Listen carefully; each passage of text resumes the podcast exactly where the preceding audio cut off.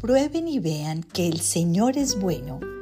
Dichosos los que en Él se refugian. Teman al Señor ustedes sus santos, pues nada falta a los que le temen. Salmo 34, 8 y 9. Señor, qué gozo poder descansar hoy en esta preciosa promesa de tu santa palabra. Tú me has dado muestra de tu amor, poder y misericordia en mi vida. Y hoy te alabo y te doy gracias por cada bendición. Te amo, Señor.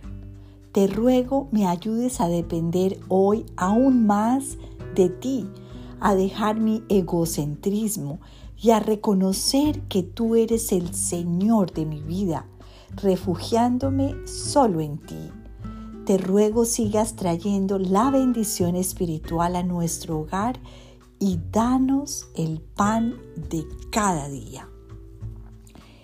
No podemos más que llenarnos de agradecimiento, porque los que nos hemos refugiado en el Señor hemos visto su mano poderosa y soberana. Por eso no debemos temer nada porque hemos visto que nada les falta a los que le temen. Que ese sea nuestra esperanza en medio de los temores que a veces nos llegan a nuestra mente y a nuestro corazón, que son normales, pero sigamos confiando porque la palabra dice, dichosos los que en el Señor se refugian. Dios te bendiga.